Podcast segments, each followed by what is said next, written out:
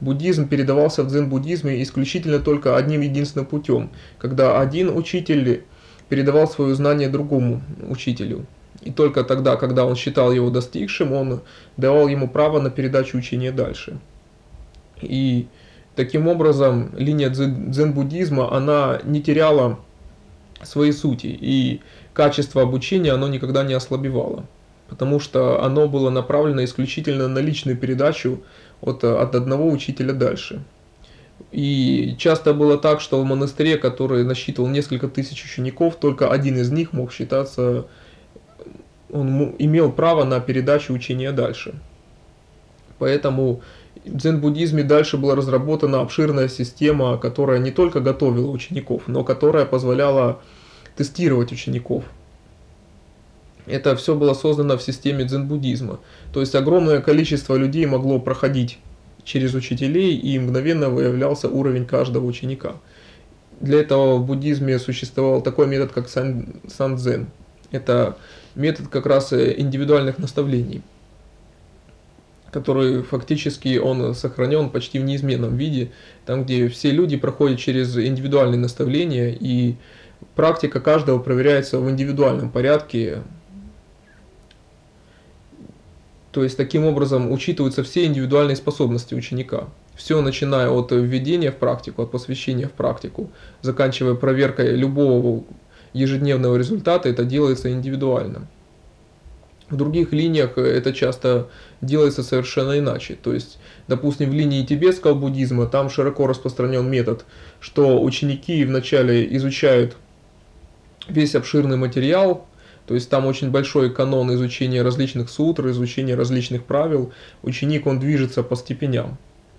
И затем, когда ученик проходит все эти степени, он э, сдает промежуточные экзамены, а потом сдает один большой экзамен.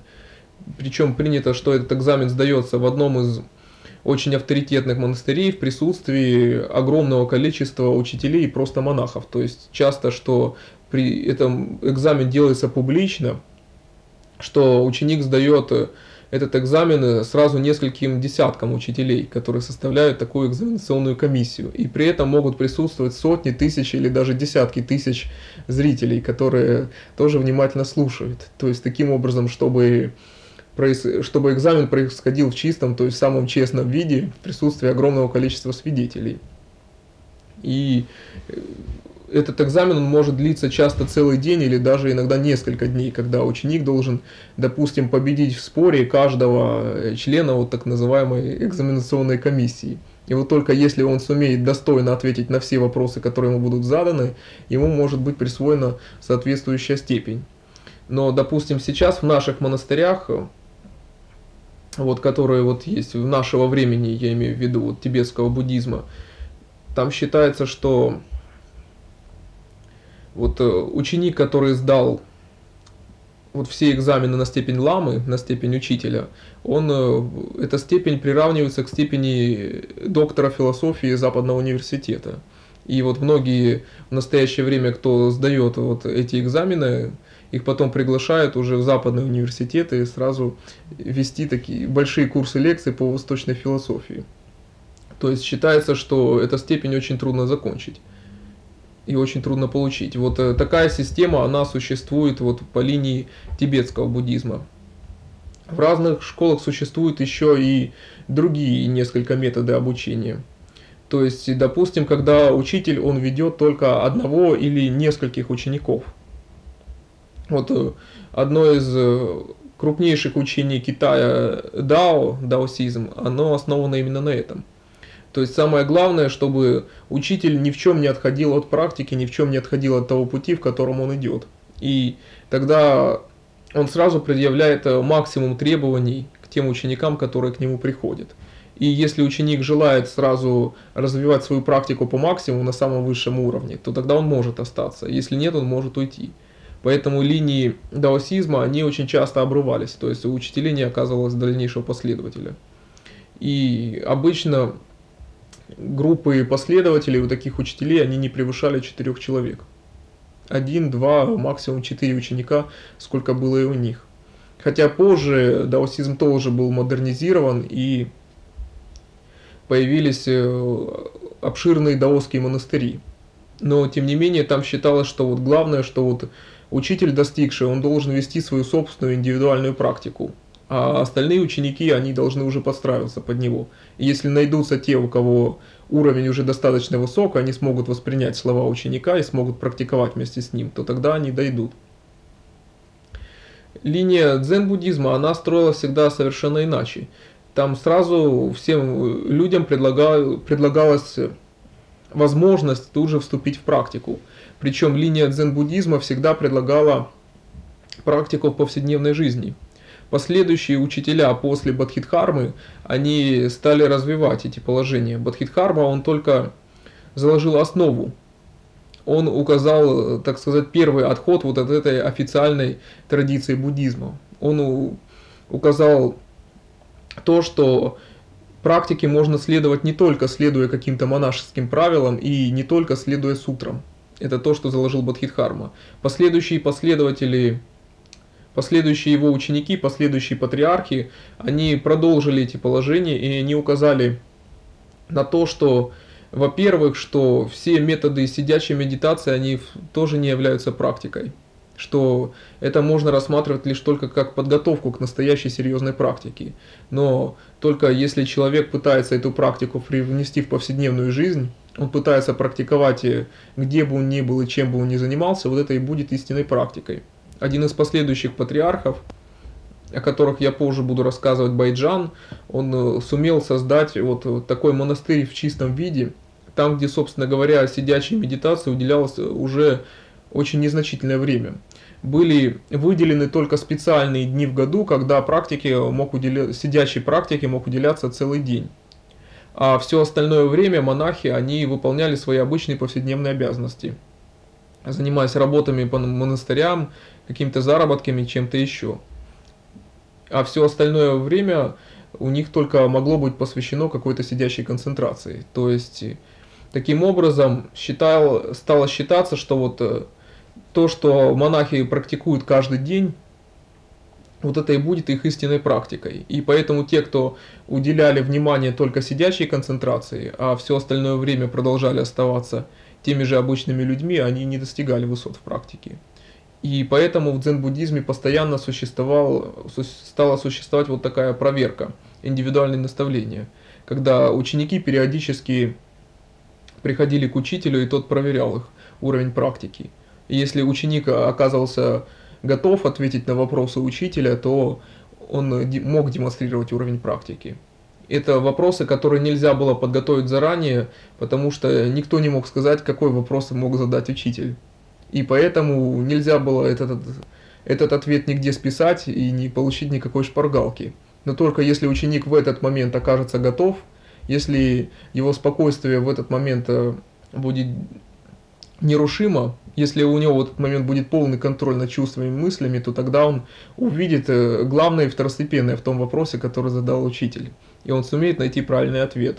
Если же в этот момент э, его ум будет беспокоен, то он начнет придумывать какие-то внешние ответы. Он начнет выискивать только лишь логическую связь между словами, но не увидит подлинного смысла, который вкладывает учитель в эти слова. Либо он попытается просто перекопировать чей-то чужой ответ. И это будет сразу видно, когда человек говорит те же самые слова, но не понимая их смысла. Допустим, подобный случай был использован в истории с Фаянием, одним из учителей, один из последующих учителей линии. Когда один из учеников пришел к нему и спросил, что означает капля воды из источника, шестых, из источника шести патриархов – тем самым ученик имел в виду шесть патриархов, это шесть, первые шесть китайских патриархов, начиная с Бадхидхармы. Источник, он имел в виду вот это, вот это знание, вот эта мудрость, что на чем основывалось знание всех этих шести патриархов. И он попытался спросить об этом учителя и получить ясный и логичный ответ. То есть буквально этот ответ, вопрос можно перевести так, он спрашивал, на чем основывалось духовное знание этих шести патриархов. И тогда Фаяни ему ответил, это капля воды из источника шести патриархов. То есть тем самым он указал, что в его же вопросе и заключается ответ. Что если ученик задает какие-то слова, он отвечает, э, основываясь их на каких-то своих э, утверждениях, на каких-то своих концепциях. Что если он просто будет пытаться копировать чьи-то чужие слова и будет пытаться их повторять, он получит точно такой же ответ. Поэтому то, что он спросил, он это же и получил. Но если ученик обладает подлинным пониманием, он поймет, что нет никакого смысла в словах, что можно повторять любые слова, но они сами по себе не имеют никакого смысла. Но если ученик попробует увидеть то, что находится внутри слов, то тогда он, возможно, придет к собственной практике. И тогда не имеет значения, что он спросит и какой ответ он получит. Он постоянно будет видеть ту суть, которая находится внутри его. Это его собственное внутреннее нерушимое состояние, то, что называют духом или атманом восточной традиции. И когда он это будет видеть постоянно, в любой момент своего времени, то неважно, какой вопрос ему зададут и какой ответ он получит, он сразу будет это видеть в себе и будет видеть, что же не хватает в других людях для того, чтобы прийти к этому самому. И тогда он сможет распространять это духовное знание независимо ни от каких внешних преград. Вот это и попытался показать ему Фаян этим ответом. Все, что он мог сделать в этой ситуации, он мог единственно только лишь Естественно, ни он, ни кто-либо другой не мог гарантировать, что будет, что кто-либо из учеников сможет воспринять его ответ. И согласно традиции дзен считается, что все, кто слушали этот диалог в этот момент, все, кто присутствовали при этом, они отвечают за это, они тоже участвуют в этой ситуации. И то, как они себя поведут, это будет их ответом на этот вопрос. Даже если они всего-навсего были слушателями и не присутствовали в этом диалоге. Поэтому все, кто в этот момент присутствовал, они тоже являются не только слушателями, они являются учениками. То есть они все отвечают в данной ситуации за этот вопрос. Поэтому Фаяне он всего-навсего предложил возможность, он предложил ему попытаться понять его, разделить его собственное знание, которое присутствовало в нем, и ему действительно, он никак не был привязан к ответу, который за этим мог бы последовать. То есть, если ученик что-то воспринял, то Фаянь, возможно, он только обрадуется этому состоянию. Но если даже ученик не поймет ничего, то можно гарантировать единственное только одно, что, по крайней мере, Фаянь сделал все, что возможно, и он не потерял своего собственного состояния. Есть много учителей, которые начинают гоняться за учениками, которые начинают зависимы быть от условий, которые начинают быть зависимы от э, знаков внимания, которые им уделяются. И поэтому они никогда не смогут учить э, своих учеников достаточно полноценно. И поэтому, как только те, кто начинает э, кого-то обучать, они тут же привязываются к этому, они теряют свое собственное состояние. И это является объяснением того, что почему так мало даже сейчас здесь присутствует настоящих учителей. Потому что в действительности, да, есть очень много людей, которые достигли высокого уровня в своей собственной практике, которые получили значительный духовный опыт. Но ввиду того, что они потеряли,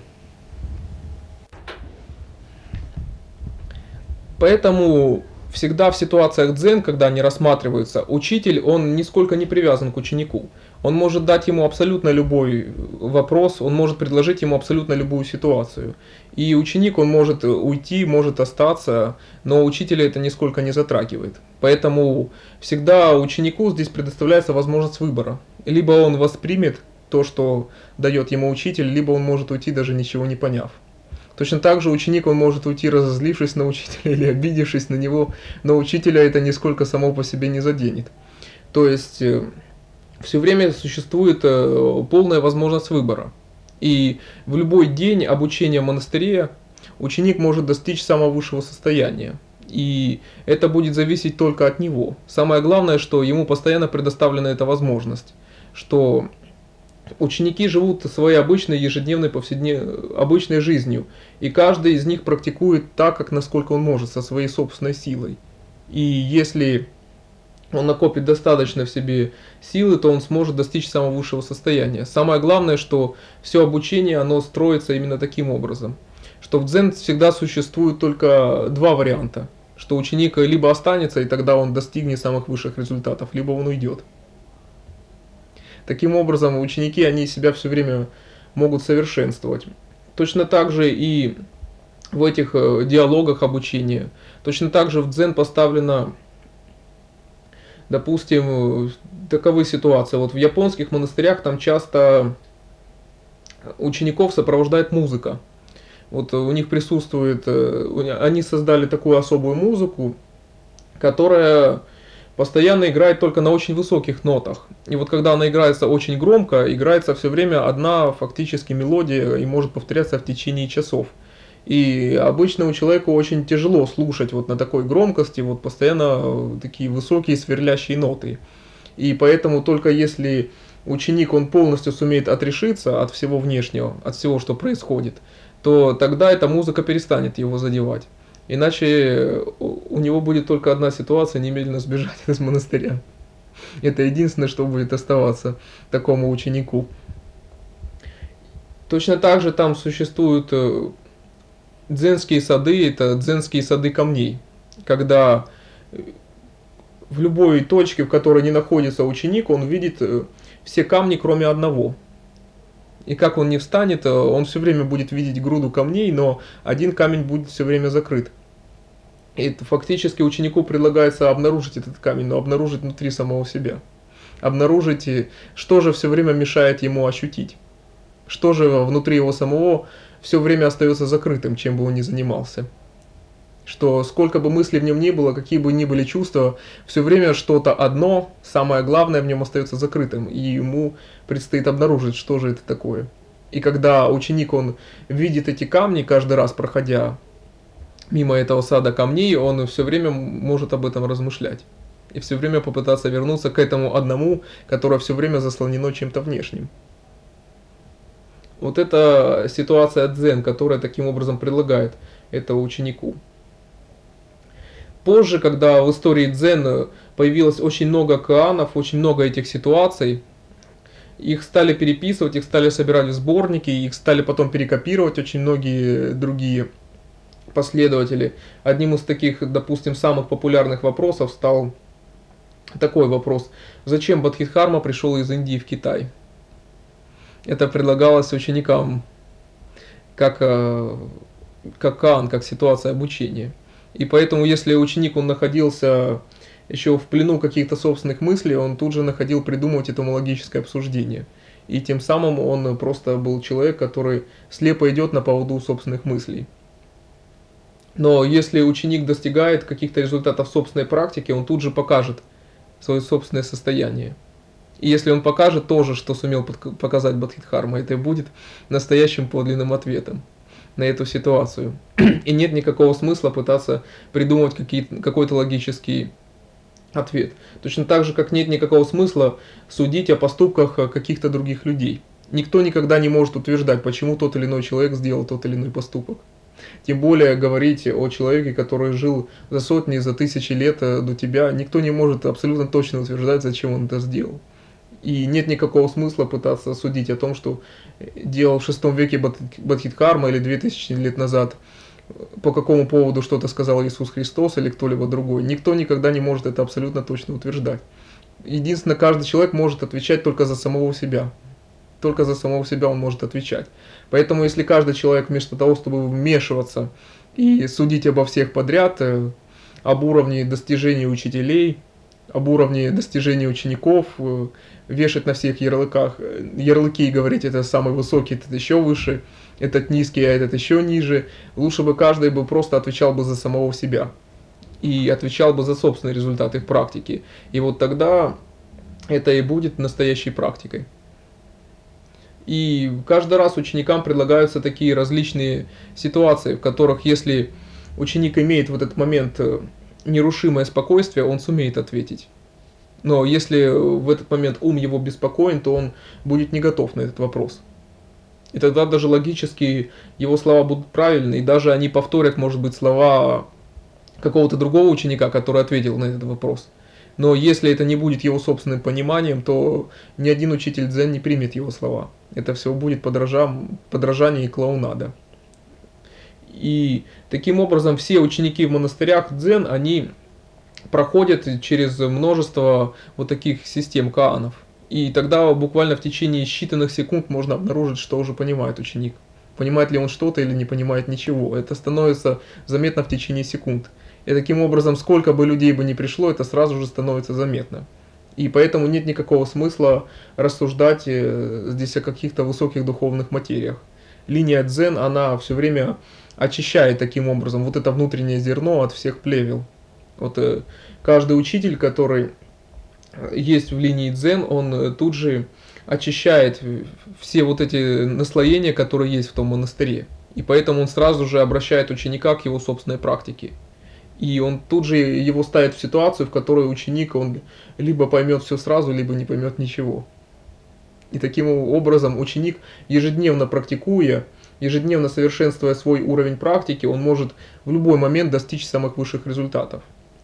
И не случайно поэтому, что в линии всех буддийских школ и в особенности в линии дзен-буддизма подчеркивалось, что не имеет значения эрудиция человека, не имеет значения даже его интеллект. В особенности это подчеркивается вот дальше, вот если я вот буду говорить о биографии Хуэнена, там где постоянно подчеркивается его неграмотность. Несмотря на то, что он был неграмотным человеком, он мог комментировать самые высшие духовные писания. То есть указывается на то, что ни эрудиция, ни интеллект, ни никакой накопленный багаж знаний еще не означает духовность в человеке. Что человек может изучить сколько угодно книг о морали, о принципах, но если он не следует им, в своей собственной жизни, то э, эти знания не стоят абсолютно ничего. Поэтому это все время подчеркивается в дзен. И подчеркивается то, что неважно, с каким уровнем человек приходит к практике, не имеет значения, сколько человек до этого занимался. Что любой человек, был ли он до этого монахом или мирянином, изучал ли он какие-то книги, слышал ли он об этом хоть что-то или вообще ничего не слышал, он может достичь самых высших результатов. И не имеет значения, сколько человек практиковал.